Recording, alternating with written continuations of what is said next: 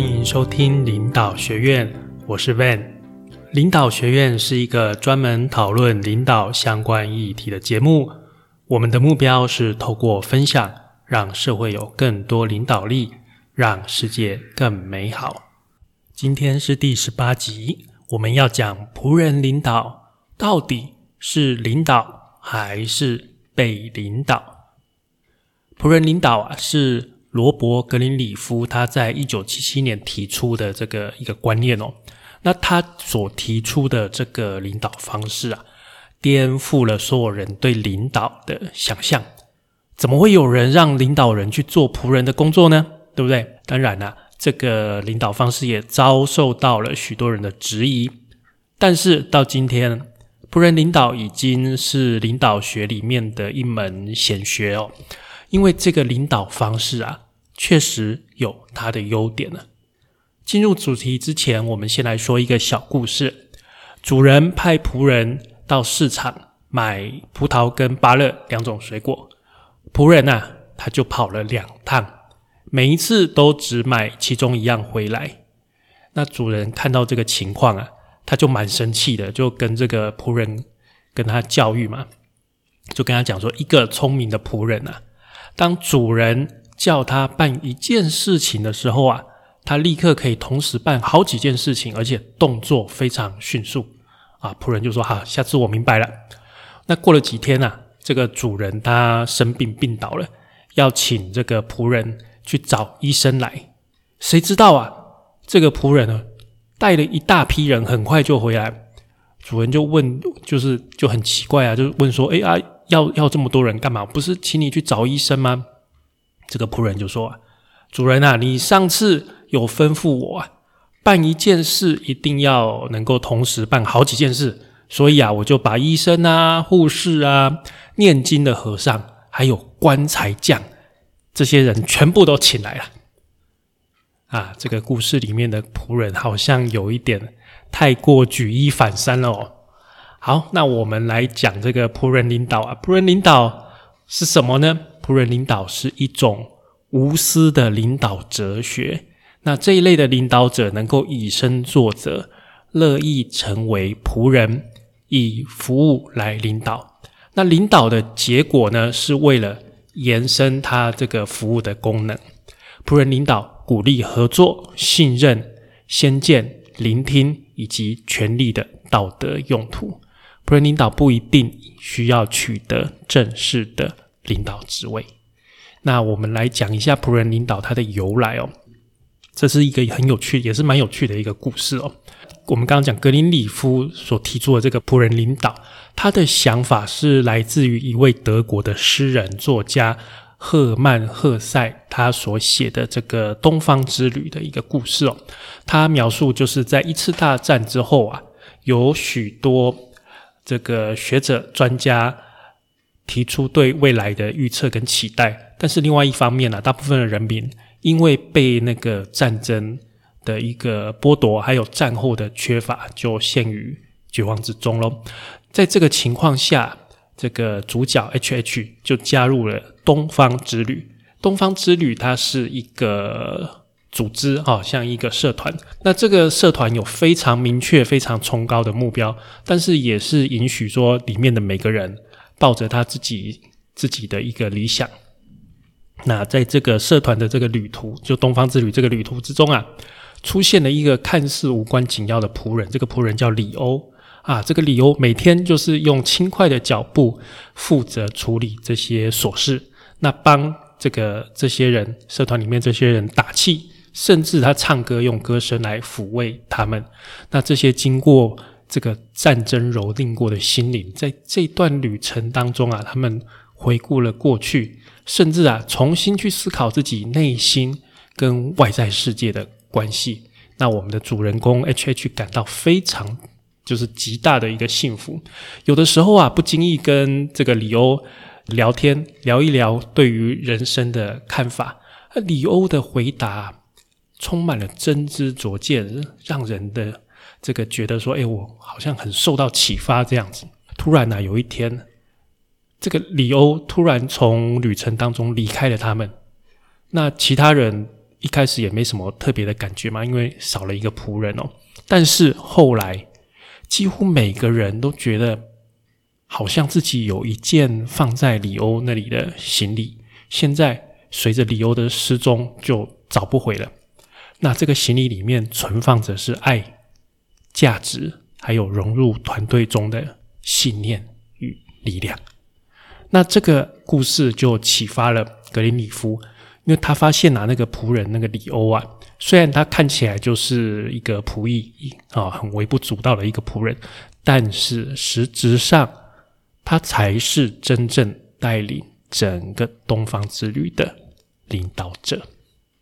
所以说啊，仆人领导首先是仆人，然后才是领导。领导者怀有以服务为先的美好的情操，然后呢，他去用他的威信，他去用他的这个热情来鼓舞人们，然后才确定领导的地位。那我们一般人的领导是相反的，一般为了领导而去领导的人呢，他们要先有领导地位，有了领导地位之后，在威信跟影响力确定了之后。或许啊，或许就是不一定，好吧？不一定才会谈到服务，因为他不一定要服务你的。所以啊，领导为先和服务为先，这个是领导哲学的两个极端。那讲到这里，你心里会不会有一个疑问呢？我们家帮佣的应用，难道就是最好的领导者吗？我们家的应用，他也是服务第一啊。他也没有正式的职位，而且他也会很好的聆听，那不是完全符合这个仆人领导的要求吗？我跟各位讲，是的。假如今天哦，这一位你们家这位应用啊，做到像我们刚刚故事里面讲的里欧一样，让你觉得他离开之后，你家里好像少了爱，少了价值，少了融入团体中的信念与力量。或者是他服务你，服务到你愿意追随他，那我跟你讲，你遇到了一位了不起的人物，他只是刚好到你家帮佣而已啊。不过实际上，要全心全意为他人牺牲奉献服务，其实没有那么简单啊，没有那么容易啊。来，我们讲仆人领导关心的重点哦，就是服务，要优先确保下属的需求。是不是得到了满足哦？那怎么样讲说这个需求得到了满足？就像我们前面几集讲激励的时候一样哦，就是从马斯洛金字塔去思考，从最下面的生理，然后安全、爱与归属、尊严、自我实现，我们一层一层的去服务，去满足我们的下属。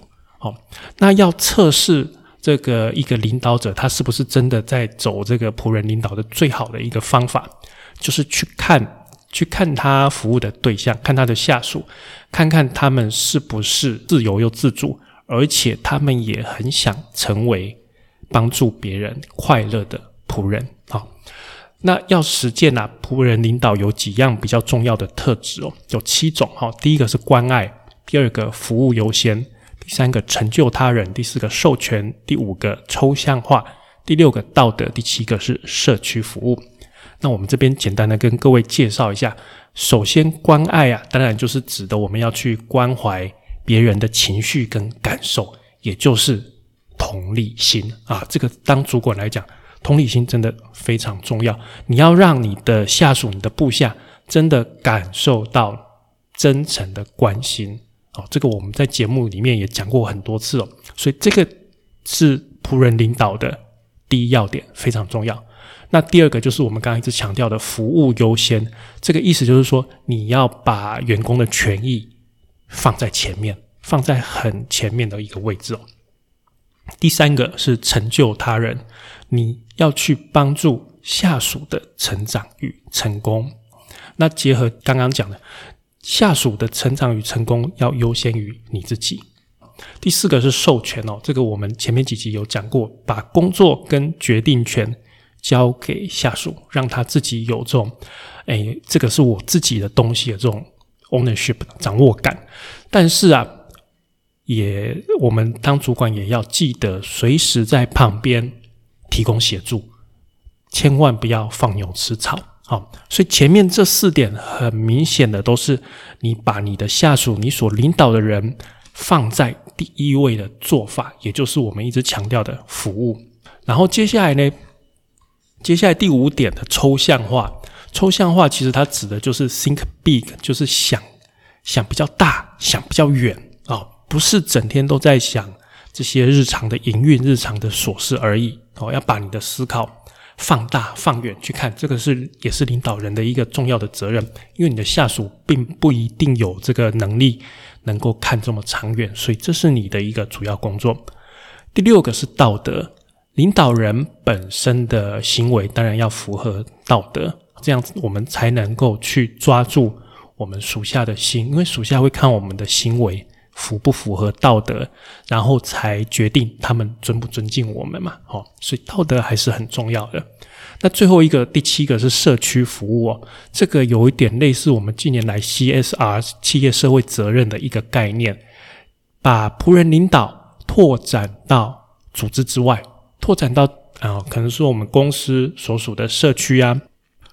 后面这三点呢，是以领导人本身的能力跟人格来去领导，所以呢，你可以发现到仆人领导，它是一种结合了服务下属，啊，让下属从心里面去尊敬领导人，最后呢，自发的去跟随领导人的一种方式。那其中啊，仆人式的领导，它的组织架构啊，它是一个倒三角。跟我们一般的那个概念刚好反过来，这个倒金字塔最上面是客户，客户是我们要去服务的，接着是做事的员工，然后再是干部，最下面就是领导人或是 CEO，借由领导人去服务干部，干部去服务基层员工，基层员工再去服务客户，是用这个结构来进行。但是啊，这个大部分从传统金字塔型组织中的一个领导人啊，其实蛮难接受这样子的一种领导方式。毕竟，哎，能够当到一个组织领导人，过去都是很辛苦，从基层慢慢、慢慢、慢慢爬上来，然后爬到最高点，结果发现，哎，这个是最底层。那在心理上跟想法上哦。要做这么大的改变是蛮困难的哦。那对于仆人领导也是有批评哦，蛮多批评的。那主要有三点哦。第一点就是他们会说，仆人领导里面你的领导人把自己贬低，贬得太低了。那我们要说，仆人领导其实并没有自我贬低的意味哦。领导者自居下属的地位。完全是出自于自己的意愿，愿意为员工服务，然后以员工的利益为首要的考虑哦，最重要的事情。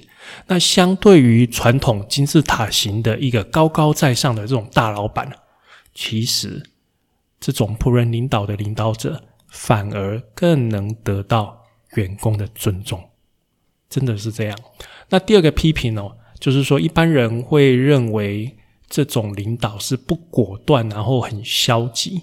确实啦，仆人领导看起来领导人哦，他不用做什么特别的作为，他只要服务好员工就好了。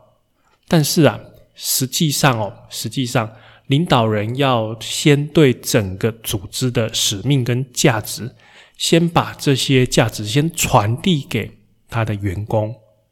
那确实的传递给员工之后啊，员工才能往。正确的方向去成长。接着啊，第三个批评就是这个仆人领导的效果太慢了。那确实，仆人领导它是一种比较长期的改变的方式，它不是特效药，它很难说马上就有这种立竿见影的一种效果。所以啊，假如这个组织是不到一年就要更换这个领导职位的情形哦，那是不适合的。但是长期来说，这是一套能够激发团队士气、积极向上的一个正向力量。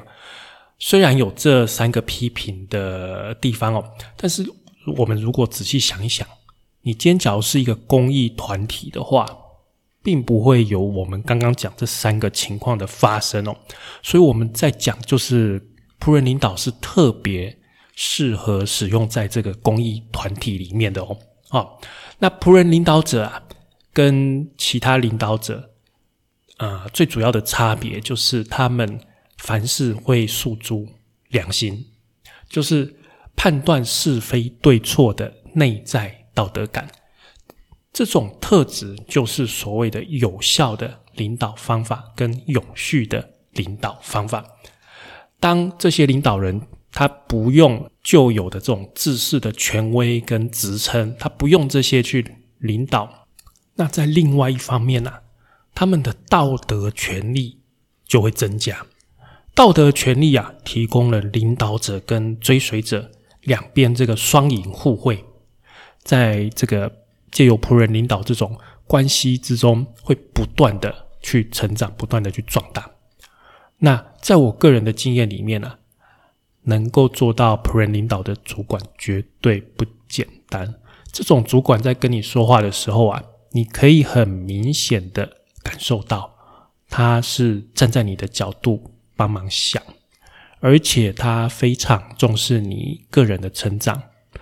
能够有这个气量、这个修养啊，通常这位主管他本身的专业能力其实也都会很强。那我跟大家分享，就是当主管是这样了，你不用每一项专业能力都强过你的部署，但是你的部署会知道说，今天有一个问题他没有遇过，好新的问题没有遇过，他来问你，他来找你讨论，那你能够跟他。指引出一个方向，或者是说跟他坐下来，一步一步讨论，慢慢的理出头绪哦，那其实就很够了。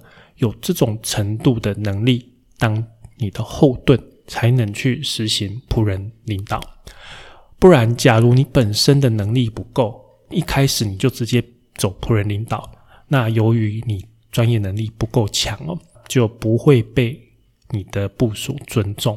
那真的会被你的部署当做仆人，所以啊，仆人领导说起来是一种呃返璞归真哦，不着痕迹的领导，他需要历练跟火候，不然一般人，尤其是比较这个血气方刚的年轻人，相对会比较难去实行哦。